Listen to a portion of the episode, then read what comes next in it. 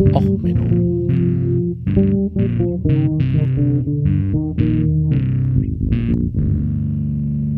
Der inkompetente Podcast über Dinge aus Militär, Technik und Computer, die so richtig in die Hose gingen. Herzlich willkommen zu Och Menno, dem Podcast für alles, was in Militär und Technik in die Hose geht. Heute mit der Folge Ein schlechter Aprilscherz. Ja, wieder eine Kriegstagebuch-Ukraine-Folge. Und so langsam habe ich den Eindruck, das Ganze ist nur der schlechteste Aprilscherz aller Zeiten. Also es geht damit los, dass Deutschland jetzt groß gefordert hat, wir brauchen Iron Dome für Deutschland. Also ganz ehrlich, wer ähm, als Verteidigungspolitiker dann sagt, ja, wir brauchen für die Luftabwehr unbedingt Iron Dome, hat erstens Luftverteidigung äh, nicht verstanden und zweitens das System Iron Dome nicht. Worum geht es? Ähm, es geht um das System, das Israel ähm, hat. Das ist, wie gesagt, eiserne Kuppel, Iron Dome übersetzt. Ähm, die haben ja das Problem, dass die Gebiete um sie rum, wie man sie auch immer bezeichnen will, okkupierten und so weiter, die Gaza-Streifen ähm, aus dem Hammer, die Hamas und die Hisbollah aus dem Süden Libanon und Iran und so, die haben alle so ein Hobby, das ist äh, Silvester für Fortgeschrittene. Die alle haben das Hobby, dass man möglichst viel äh, Blei, Raketen und sonst was nach Israel reinfeuert. Wie gesagt, das kann man jetzt politisch finden, wie man will. Ähm, aber man kann da total einsehen, dass aus israelischer Seite ähm, dort ein gewisses Bedürfnis entsteht, dass einem sowas nicht aufs Einfamilienhaus fällt. Das ist auch ein völlig legitimes Mittel. Also ich würde es bevorzugen, mit meinen Nachbarn anders zu kommunizieren als mit äh, Kurzstrecken- und Mittelstreckenraketen, aber das ist jetzt persönliche Meinung. Ähm, auf jeden Fall haben die Israelis dort Iron Dome im Einsatz, damit sowas nicht passiert. Naja, streng genommen haben sie auch noch David Sling, also die Schleuder Davids und Arrow am Start. So. Und da muss man verstehen, wofür sind diese Systeme eigentlich gut? Also man möchte verhindern, dass der Gegner einem etwas auf den Kopf wirft. Das ist schon mal gut. So, jetzt muss man verstehen, dass bei so äh, Luftverteidigungssystem hat man ja Kurzstrecke, Langstrecke und Mittelstrecke. So, und das kann ich jetzt mal erklären. Also vom Schiff her, also ich war halt auf dem Schiff. Ich bin halt vorher auf einer Fregatte 122 Bremen-Klasse gefahren und war ja dann auf der Korvette 130. So, wenn da ein feindlicher Flugkörper ankommt auf einer Korvette, hast du keine Langstreckenverteidigung. Das hat zum Beispiel sowas wie eine Fregatte 124. Die können dann auf 100, 200 Kilometer schon sagen, wir starten da einen Flugkörper gegen den feindlichen Flugkörper. Gut, das hast du auf einer Korvette nicht gehabt. Dann hast du so Mittelstrecken, Abwehr, das hatte zum Beispiel die, die Bremen-Klasse, das war so Sea Sparrow, da hast du dann so in 20 Kilometer Entfernung, hast du nochmal eine Rakete losgeschickt, um dann das abzufangen. So was wir auf der Korvette hatten, war die RAM, Rolling Airframe Missile. Sieht, das sind diese komischen eckigen Boxen, die man so auf den Schiffen vorne sieht. Ähm, ich hatte das russische System erwähnt äh, bei der MiG-Folge, wo dann halt die Kanone draus ja so viel das äh, Flugzeug kaputt gemacht hat. Und ein ähnliches System haben übrigens die Amerikaner, das nennt sich bei den CIFs Close-in Weapon System. Das sieht aus wie so ein R2D2 mit einem leichten Erektionsproblem. Man sieht aus wie R2D2 mit äh, einem, einer Extrusion aus der Körpermitte. Und ähm, die feuern halt mit einer Gatling-Kanone auf das Ziel. Funktioniert. Die Deutschen haben das Prinzip, dass wenn ein Flugkörper ankommt, dann feuerst du auch mit der Otto Malheur. Ähm, das ist das Otto Melara 76 mm Geschütz, das vorne diese Kuppel ist, mit dem Rohr da rausguckt äh, auf den Schiffen. Mit der feuert man auch in die Richtung. Das ist dann aber eher so ein bisschen beten, dass da man mit was trifft. Das ist auch wirklich nicht wirklich Langstrecke. Und es wird halt RAM gefeuert, also RAM Missiles, äh, Rolling Airframe Missiles, die dann halt auf Kurzstrecke das Ziel anfeuern und äh, dort im Endeffekt das Ganze bekämpfen. Äh, die RAM selber ist ähm, eine quasi Lenkrakete. Bekannteste, die man dort kennt, ist übrigens die Sidewinder, ähm, weil sie sich so schlängelt. Ähm, der RAM selber, die Rolling Airframe Missile, ist vergleichbar ein wenig wie die Sidewinder. Die Sidewinder selber ähm, hat insgesamt äh, eine Reichweite von maximal, wenn aus der Luft gestartet und so weiter, die wird ja dann auch von der Schulter gestützt und so weiter, hat die ungefähr 20 Kilometer Reichweite, kürzeste so um die 5 Kilometer. Die Stinger, die man vielleicht auch immer wieder hört, ähm, die Stinger basiert übrigens auch auf diesem gesamten ähm, Prinzip. Das ist nämlich dann auch eigentlich ähm, dasselbe Prinzip. Äh, ist alles aus dem Racing-Konzern. Ähm, ja, also die Technologie und so ist äh, alles mehr oder weniger infrarot aufgeschaltet, verfolgt das Ziel und explodiert. Interessiert hier jetzt auch nicht wirklich. Ich haus euch alles in die Shownotes, wer sich da mal einlesen will. Ähm, Gibt es eine ganze Menge von. Und ähm, ja, wie gesagt, das ist Kurzstrecke. Also, ne, wir haben halt Langstrecke, Mittelstrecke und Kurzstrecke. Ähm, und wie gesagt, so auf der, bei Marine hatten wir dann auf dem Schiff, wo ich war, hat man äh, nur Kurzstrecke gehabt. Nichts, was wirklich jetzt besonders äh, weit war. Also die RIM 116 Rolling Airframe Missile, die war halt nicht wirklich lang reichweitig. So. Aber es ist alles irgendwie so ein bisschen derselbe Abwasch. Warum sage ich selber Abwasch? Naja, im Iron Dome, das ist im Endeffekt nichts anderes als ein großer Container, wo eine ganze Menge AIM-9 Sidewinder drin sind. Und zwar nicht von Luft-zu-Luft-Version, die also 20 Kilometer schafft, sondern die wird vom Boden gestartet. Das heißt, da kann man so davon ausgehen, dass die, naja, fünf bis zehn Kilometer fliegt, wie muss ja auch noch in die Luft hoch. So, jetzt wenn man sich überlegt, die deutschen Politiker fordern einen Raketenschirm über Berlin. Danke, liebe Politiker. Wahrscheinlich fordert denn äh, die CSU noch einen für München, wegen Immobilienpreisen und so. Also so ein Raketenschirm, der jetzt dafür sorgt, dass alles sicher ist, alles toll um Berlin rum ist. Wie gesagt, ich als Nicht-Berliner finde das nicht so begeisterungsfähig, aber mit so einer Sidewinder, die halt, wie gesagt, so, ich sag mal, 10 Kilometer im Radius abdeckt, da musst du so ein paar Systeme aufstellen. Deswegen haben sie halt auch bewusst dieses Iron Dome-System der Israelis ist günstig. Also relativ. Kostet dich so circa ähm, ja, pro Schuss 35.000 bis 50.000 Dollar, weil man immer zwei Raketen startet. Also kostet das dann pro Abfangversuch so 100.000. Und es werden halt so ungefähr 50 Millionen pro Batterie, die man irgendwo hinstellt, fällig. Und du stellst davon so einige in die Landschaft. Kann man sich jetzt überlegen, ob das ein gutes Geld ausgeben ist. Ähm, wie gesagt, die Politik hat das erstmal gefordert. Und dann muss man sich fragen, okay, womit würde uns denn Russland angreifen? Würden die wieder aus dem Gazastreifen irgendwie so, wo übrigens Iron Dome auch für gemacht ist, um ähm, ein quasi Artilleriebeschuss abzufangen? Nö, also höchstwahrscheinlich nicht. Also wenn die Russen mit Artillerie auf Berlin schießen, dann sind wir wieder bei 45, dann hat, haben wir andere Probleme. Würden die mit Mittelstrecke? Ja, eventuell, aber auch eigentlich nicht und mit was würden die bekämpfen? Ja, es wären dann wahrscheinlich schon so die Atombomben, die fallen würden. Möchte ich eine Atombombe zehn Kilometer vom Ziel abfangen? Nicht unbedingt. Es ist dann so, da ist der Regen so ein bisschen toxisch, was da runterkommt. Also, ich möchte ja eigentlich eher so Mittel- bis Langstrecke abfangen. Oh, dann gucken wir, was machen denn die, die Israelis für Mittelstrecke? Hm, da haben sie David Sling.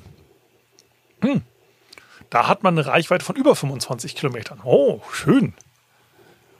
Oh, was haben sie denn noch? Ja, das Arrow-System. Arrow.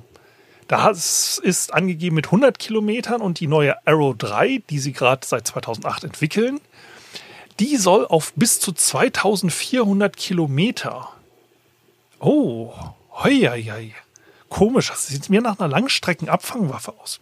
Gut, es würde so ein bisschen politisch Probleme geben in Deutschland, dass ich sage, oh, ich möchte mal so über Ungarn die Luftverteidigung für Berlin organisieren. Das haben wir wieder mit den Flugverbotszonen, aber das ist wieder so dieses mit dem schlechten Aprilscherz, was ich meine. Ja, die Bild-Zeitung rennt los, Iron Dome und FDP und sonst was, die brüllen dann alle Iron Dome, Iron Dome und denkst ja so, Leute, habt ihr mal fünf Minuten, mehr erwarte ich ja nicht, fünf Minuten auf dem Wikipedia-Artikel verbracht zu dem System, das ihr kaufen wollt. Ich rede jetzt nicht von der Herstellerbroschüre, das ist ja Arbeit. Ich, hab, ich rede noch nicht mal davon, beim Hersteller auf die Webseite zu gehen. Ich meine, so hebräisch lesen, ich meine, okay, das Ding wird mit Raytheon zusammen entwickelt, also ist auch ein amerikanischer Konzern. Da kann man schon eine englische Webseite sich denken, aber gut, ich meine, so mit der Bildung in Deutschland wissen wir alle, ist es nicht so weit her. Weil es ist nämlich so schlecht mit der deutschen Bildung, dass, als man jetzt gesagt hat, wir haben eine Integration, wir wollen ja integrieren. Und da müssen wir uns jetzt mal hinsetzen mit der Kultusministerkonferenz und was überlegen. Daraufhin hat äh, die Ukraine gesagt, ja, es ist eine Idee. Also hier hätten wir erstmal den kompletten Deutsch als Fremdsprachekurs äh, online. Hier sind die QR-Codes, kannst du scannen, kannst du anfangen. Durchorganisiert bis, glaube ich, zur achten Klasse und einem fließenden Deutsch. Und man hat da ja auch so ein paar Ukrainer schon mal jetzt interviewt, die schon mal einen Deutschkurs hatten an der Schule. Ich muss sagen, ist besser als das, was unsere so Oettinger in Englisch. Ja, Common Umbrella ähm, muss man jetzt nicht so. Und jetzt kommt raus, dass, also wie gesagt, die äh, Angriffsreichweiten und so, ähm, äh, hau ich euch noch mal einen Link. Ich meine, Deutschland hat ja schon Patriot-Stellung, die könnte man auch modernisieren und so. Egal, aber Hauptsache erstmal, ne? Iron Dome gefordert. Und dann kommt raus, die Ukraine, die ukrainische Generalkonsulin, äh, Frau Tibinka, sagte so: Ja, komm, Integration ins deutsche Schulsystem, lass mal gut sein. Das, was ihr im Abi im Mathe macht, machen wir in der achten Klasse. Äh, wir sind eh grundsätzlich, äh, Ukraine macht ja keine Geschichte drüber, dann hätten die Leute keine Heimatverbundenheit, das muss auch nicht sein. Und apropos, wir machen eh komplett Online-Unterricht. Also das, ich weiß ja nicht, wie es mit euch ausschaut, auch mit der ganzen Situation. Lasst doch die zu Hause erstmal ankommen, gebt denen einfach einen Internetzugang und dann machen wir die in bekannter Schulklasse mit bekannten Lehrer online. Ich glaube, da ist so bei manchem Kultusminister und bei so mancher Ministerin so echt mal, wenn ich jetzt überlege, Schleswig-Holstein, die Bildungsministerin, also wenn es einen Grund gibt gegen die CDU in Schleswig-Holstein, also es gibt ein paar davon, aber also allein sie, da ist schon mal eine spontane Wahlempfehlung ausgesprochen von ihr. Ne? Also da muss man sagen, so ja, okay, danke fürs Angebot, äh, aber nein, danke. Das ist halt schon so krass, so nach dem Motto, dass die Ukraine sagt, ja komm, Integration in deutsche Schulsystem. Also bis ihr das alles auf die Backen gekriegt habt, haben wir die Russen auch eh bei uns schon aus den Städten vertrieben. Und dann machen wir regulär Schulunterricht wieder weiter und solange machen wir regulär online, hatten wir in der Pandemie eh und schönen Tag noch. Und dann denkt man sich so, ach so Leute, so kann es auch gehen. So aus jedem Ort der Welt kann man an der Schule dran teilnehmen. Wie geil ist das denn? So 21. Jahrhundert. 21. Hm, Jahrhundert heißt übrigens auch, dass das strategische Kommando äh, twittert, äh, Semikolon L, Semikolon, Semikolon GM LXZSSAW, das war 2021 am äh, 28. März, gab übrigens einen äh, Freedom of Information Act äh, Auskunft dazu. Ähm, der Social Media Manager, das ist ja nur das strategische US-Kommando für die Naturumbomben, der hatte seine Arbeitsstation nicht gesperrt und ähm, sein Kleinkind hat ein bisschen auf der Tastatur gespielt ich weiß nicht, ob ich die Ausrede beruhigend finde ich, oder dass ich sage, okay, ähm, Atomkommando der US-Streitkräfte, Rechner nicht gesperrt und ein Kleinkind haut auf der Tastatur rum. Oder ähm, egal. Ne? Also, wo wir sagen, warum wir vielleicht so einen Raketenschirm haben wollen. Also, ich sag's ja nun mal so. Und ähm, dann war es halt auch so an mich herangetreten worden, dass es ich mal ein bisschen mehr erklären soll zum Ukraine-Krieg. Da habe ich mich hingesetzt, habe überlegt, okay, die nutzen immer diese äh, Russian Battalion Tactical Group. Ähm, da hat das Panzermuseum äh, eine richtig äh, gute Serie, die verlinke ich euch auch. Ich verlinke euch auch so eine Informations- ähm, wo man mal sieht, was das ist. Das sind so halt zehn, ähm, quasi zehn Kampfpanzer, sind ein in der Bataillon Tactical Group. Ähm, dann sind dort halt sechs ähm, Schützenpanzer dabei. Aber ganz ehrlich, warum soll ich das groß erklären? Ähm, die ganzen Panzer verlieren die in einer Rate, die nur noch lachhaft ist. Wo ich sage so, die Erklärung, wie eine russische Einheit auf dem Papier funktionieren sollte, brauche ich gar nicht erklären, weil sie funktionieren auf dem Papier nicht so äh, in der Realität.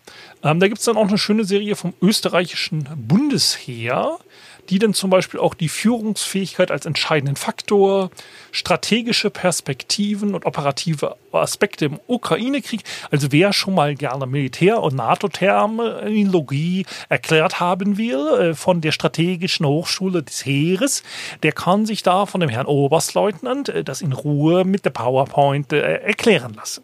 Gut, ich, mein Österreichisch ist noch peinlicher als meine anderen Dialekte.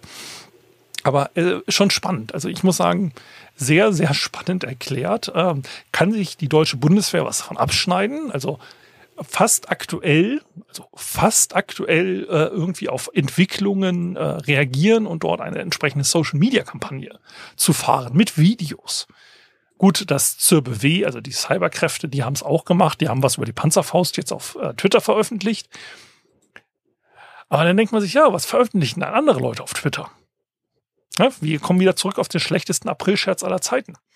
Äh, die Tschechen, äh, die veröffentlichen immer wieder neue Videos. Also, wie sie zum Beispiel ein leeres Haus bekämpfen. Oder wie sie, ähm, wie der Führer der Tschechen, ähm, also äh, Kadyrov, einen Panzer ähm, der Ukraine persönlich gefangen nimmt. Was ich übrigens gut finde. Also wirklich erstaunlich. Das ist Homeoffice. Ähm, nämlich die Fotos von ihm sind, ähm, wenn man im Hintergrund guckt, ist sein Palast im Hintergrund. Also das finde ich gut. Also so Krieg auch mal aus dem Homeoffice. Ich meine, man muss ja nicht immer in fremde Leute im Hintergarten und dort kämpfen. Man kann ja auch einfach mal bequem aus seinem Palast rausgehen und mal so einen gegnerischen Panzer. Ich meine, das ist ja schon mal besser. Ne? Man muss ja auch nicht so als Führer immer überall hin. Das, das ist ja auch mal nett. Und dann gibt's noch ein Foto, wo man jetzt gezeigt hat, okay, er kämpft mal so ein bisschen. Ähm, er hat ein, nämlich eine Rusnev-Station in der Ukraine persönlich erobert. Finde ich gut. Ich meine, so imperialistische, blöde Tank, ähm, und Tankstellen, das ist ja einfach nicht gut. Auch so ökologisch gesehen Gut, Rosneft ist ja eh so ein fieser, kremlnaher Verein, also dass davon eine Tankstelle mal erobert wird. Ach so, das ist ein kremlnaher Verein. Ach ja, äh, doof, die gibt es gar nicht in der Ukraine. In der Ukraine gibt es die Firma Rosneft nicht. Da gibt es diese Tankstellen nicht. Die haben also Propaganda, Bilder in Tschechien gemacht. Von den Tschetschenen. Ist Tschechien? Tschetschen? Äh, ja, Ach, wenn ich die Geografie da durcheinander kriege. Hallo, Qualitätspodcast. Ähm, und dann siehst du so auch endlich mal, man sagt ja mal beim Militär so Gucci-Gear. Ähm, nämlich diese ganzen Tschechen, äh, Tschechen, Tschetschenen waren immer super ausgerüstet, immer so beste Klamotten und ich meine, ihr Führer hat dann auch 10.000 Euro Stiefel getragen. Dann sieht man aber auch, was, was für Gucci-Gear, was so richtig teure Spezialeinheitsgear in, bei den Russen unterwegs ist. Eastpack-Rucksäcke. Ich bin da so Halleluja. Und dann sieht man übrigens auch, dass der unter seiner, ähm, in seiner Weste, da hat man ja immer diese harten, nervigen, ballistischen Platten drin. Das ist ja total unbequem. Da kann man auch eine Isomatte einfach reinstecken. Da kann man dann auch mal eine Isomatte reinstecken, dann ist so eine ballistische Weste auch viel bequemer zu tragen. Und da denkt man sich auch so, Leute, was macht ihr hier? Also selbst ein Militär-Cosplayer, ja, ein fucking Airsoft-Spieler irgendwie, den du auf YouTube anguckst, der hat ein realistisches Gear. Ja, da wird dann drauf geachtet, oh, dass das auch wirklich gut aussieht. Nein, die rennen da hier rum, äh, Lederrucksäckchen oder Eastpack-Rucksack. Da denken sie auch so, was zum Geier? Und dann veröffentlicht halt auch so ein Krempel, ja, das ukrainische Militär, die haben ja eine, ihre eigene Drohneneinheit und die veröffentlichen dann so zum Beispiel mal einen taktischen Rückzug der äh, äh, Russen, die dann halt einfach mal Personal vergessen und die dann im Schnee hinter ihrem scheiß Fahrzeug hinterher robben. Und das muss man ja dann sehen. Da sind die Russen ja dann auch propagandatechnisch, also nicht auf den Kopf gefallen. Die haben ja dann geantwortet. Die haben ein äh, Artillerievideo gedreht und da ist mir dann halt alles aus dem Gesicht gefallen. Die haben nämlich ein, also erstmal ähm, kurz noch eine Story vorweg, bevor wir auf die Artillerie kommen. Ähm, der Held der äh, Ukraine, nämlich äh, Roman Hybrov, hat eine Medaille gekriegt. Dafür, es waren nämlich die Soldaten auf der Snake Island, die gesagt haben, Russian Warship, go fuck yourself. Die sind übrigens ähm, nicht gestorben, wie man am Anfang gesagt hat. Das ist ähm, Falschmeldung gewesen. Das haben die Russen übrigens auch total monkiert später, dass das eine völlige Falschmeldung ist. Die sind gefangen genommen worden. Und bei einem letzten Gefangenenaustausch, da hatte die Ukraine so ein paar über, ähm, haben sie die halt wiedergekriegt und dafür hat er eine Medaille gekriegt. Also so viel zum Thema, mit Fluchen kann man sich in der Business-Umfeld nicht weiterbringen. Also wenn man sagt, go fuck yourself, kriegt man dafür eine Auszeichnung. Wer hätte das gedacht? Hätte ich mal früher bei der Bundeswehr ja, sagen sollen, ne? hier, fick dich, fick dich hier, fick dich da. Ja, Mensch, Bundesverdienstkreuz am Orden oder so für Fluchen, das, das, das hätte was gehabt. Aber jetzt kommen wir mal zum richtigen Fluchen. Die Russen haben ein Video gedreht, so wie sie mit ihrem ähm, ja, Mörser agieren. Also Mörser, ähm, für die, die es nicht kennen, man hat bei Artillerie hat man entweder dieses klassische, wie so eine Patrone, die man hinten reinmacht, oder man hat einfach Säckchen, die man lädt mit äh, Treibmittel. Und der Mörser ist halt etwas, was Soldaten tragen können. Im Gegensatz zu so einem richtig großen Geschütz kann man so einen Mörser mehr oder weniger schleppen. Es ist jetzt nicht bequem, weil die brauchen eine relativ schwere Stahlplatte, wo sie dann ihren Rückstoß in den Boden geben. Da hat man so ein relativ schweres Rohr und dann hat man da halt auch noch eine ganze Menge Munition, die man durch die Gegend stellt. Aber in der Theorie kann man so einen Mörser mit genug Leuten tragen. Äh, ist halt auch etwas, was die Gebirgsjäger dann halt auf ihre Mulis schnallen. Also das kann man machen und funktioniert halt im Prinzip so. Du hast da halt so ein Geschoss, das ist dann so ein bisschen pfeilförmig und hinten an den Pfeil ist die Treibladung. Man schmeißt das ins Rohr. Unten im Rohr ist dann halt so ein Dorn, der zündet denn die Ladung, die um dieses Geschoss rum ist. Und das ist halt so, dass es mit so einem Gummiring oder ähnlichem abschließt und die Druckwelle des, der explodierenden Treibladung, verbrennenden Treibladung drückt das Geschoss aus dem Rohr. Das heißt, man hat halt nicht dieses klassische Patronending, wo du vorne das Geschoss hast, hinten das Treibpulver, sondern man macht um dieses, ähm, naja, so pfeilförmige Geschoss, mehr oder weniger macht man die Treibladung. Und die feuert man dann. Und dann braucht man halt, muss man den Winkel ausrechnen und muss man ausrechnen, wie viel äh, Winkel und Treibladung man braucht, um ein Ziel zu erreichen. So, dafür nimmt man heutzutage Computer, Taschenrechner, Handys. Ja, oder irgendetwas anderes. Und dann dieses russische Propagandavideo zeigt halt ganz schön, dass sie erstmal anfangen mit Papier und Stift und Karte und wo ich sage, ja, das ist sinnvoll. Das kann man schon mal machen, so auf einer Übung, um mal das alte Verfahren kennenzulernen. So wie es früher war, ne, so 1945 oder so. Und selbst da hatte man Artillerietabellen und so. Also das alles mit Hand, naja, muss man nicht. Naja. Und dann sieht man den Russen, wie sie gemütlich Treibladungssäckchen um diese Geschosse binden ja, wo sie extra quasi erstmal Beutelchen aufmachen, da dann die Treibladung rausholen und dann halt sagen, okay, wir brauchen vier Säckchen, dann machen sie also vier Säckchen und knoten die da fest und dann kommt das äh, Geschoss ins Rohr, wird dann da fallen lassen, die ducken sich alle und das Geschoss feuert. Da dachte ich mir, das ist ein bisschen ineffizient, oder? So ein bisschen langsam, so ein bisschen. Also nicht, nicht, dass ich sage, es ist irgendwie im Krieg wichtig, dass man eine Schussfrequenz hochkriegt und so. Ne? Das Vielleicht. Ne? Und dann habe ich mal geguckt, wie ist das denn eigentlich bei westlichen Systemen? Ja, bei westlichen Systemen kommt die Maximalladung an dem Geschoss schon an. Das heißt, wenn ich kürzer schießen will, muss ich einfach nur Ringe, so Plastikringe abreißen, wo dann Treibladung dran ist. Das heißt, gut, man hat halt ein bisschen mehr Müll in der Landschaft. Ich meine, Krieg und Müll vermeiden wäre jetzt auch, wenn man sich die Landschaft in der Ukraine mal anguckt, wäre vielleicht mal nett, wenn die nicht, ne, wenn du so einen gebrauchten Panzer nicht einfach in der Landschaft stehen lässt als Russland. Ähm, also so, wie gesagt, die Müllvermeidung könnte man jetzt argumentieren, aber ich habe langsam den Eindruck, dass alles, was Russland macht, immer war, ja, wir könnten effizienter oder billiger. Mach billiger, ich will eine Dacia. Mach billiger, ich will eine Dacia. Mach billiger, ich möchte hier noch ein bisschen Geld machen. Weil allein dieses Anknoten, ja, wenn ich da irgendwie so Treibladungssäckchen an so ein Gesch äh, Geschoss friemeln muss, das dauert halt einfach ein paar Sekunden. Und das kann schiefgehen. Und das, das ist so etwas, was mich so total wundert. vor allen Dingen wundert es mich, wenn man dann vergleicht, wie die Ukraine kämpft. Bei der Ukraine sieht man Videoaufnahmen von der Drohne, wo sie quasi drauf warten, äh, dass ein Panzer eine gewisse Stelle auf einer Straße überfährt, weil sie ausgerechnet haben, wie schnell der fährt. Und dann fällt dem genau ein Mörsergeschoss auf den Kopf. Normalerweise sagt man, man braucht halt mehrere hundert Schuss, bis man genau die Entfernung so eingependelt hat mit Wind und Wetter und sonst was, mal ne, Luftschichten, Wind, man weiß es ja nicht. Und bei der Ukraine ist es mittlerweile so, dass man den Eindruck hat, deren scheiß Mörsergeschosse sind GPS gelenkt, was sie übrigens teilweise nicht sind. Das ist dummer Mörserbeschuss. Und ähm, sie treffen da dann halt relativ genau Fahrzeuge, bewegende Fahrzeuge. Was halt interessant ist. Das heißt, man braucht dafür richtig Rechenleistung. Man muss das richtig können.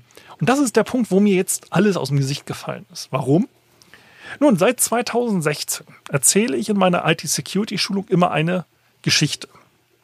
Und zwar über eine App.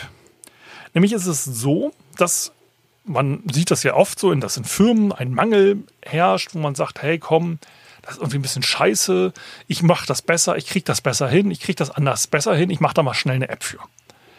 Ja, und ich sage dann immer, das ist eine riesen Gefahr, wenn du das einfach so in App Store stellst, das kostet Geld, das krieg, machen die meisten nicht. Das heißt, du brauchst dann immer ein geroutetes Handy und das ist so aus dem Umfeld der IT-Security ist das richtig scheiße.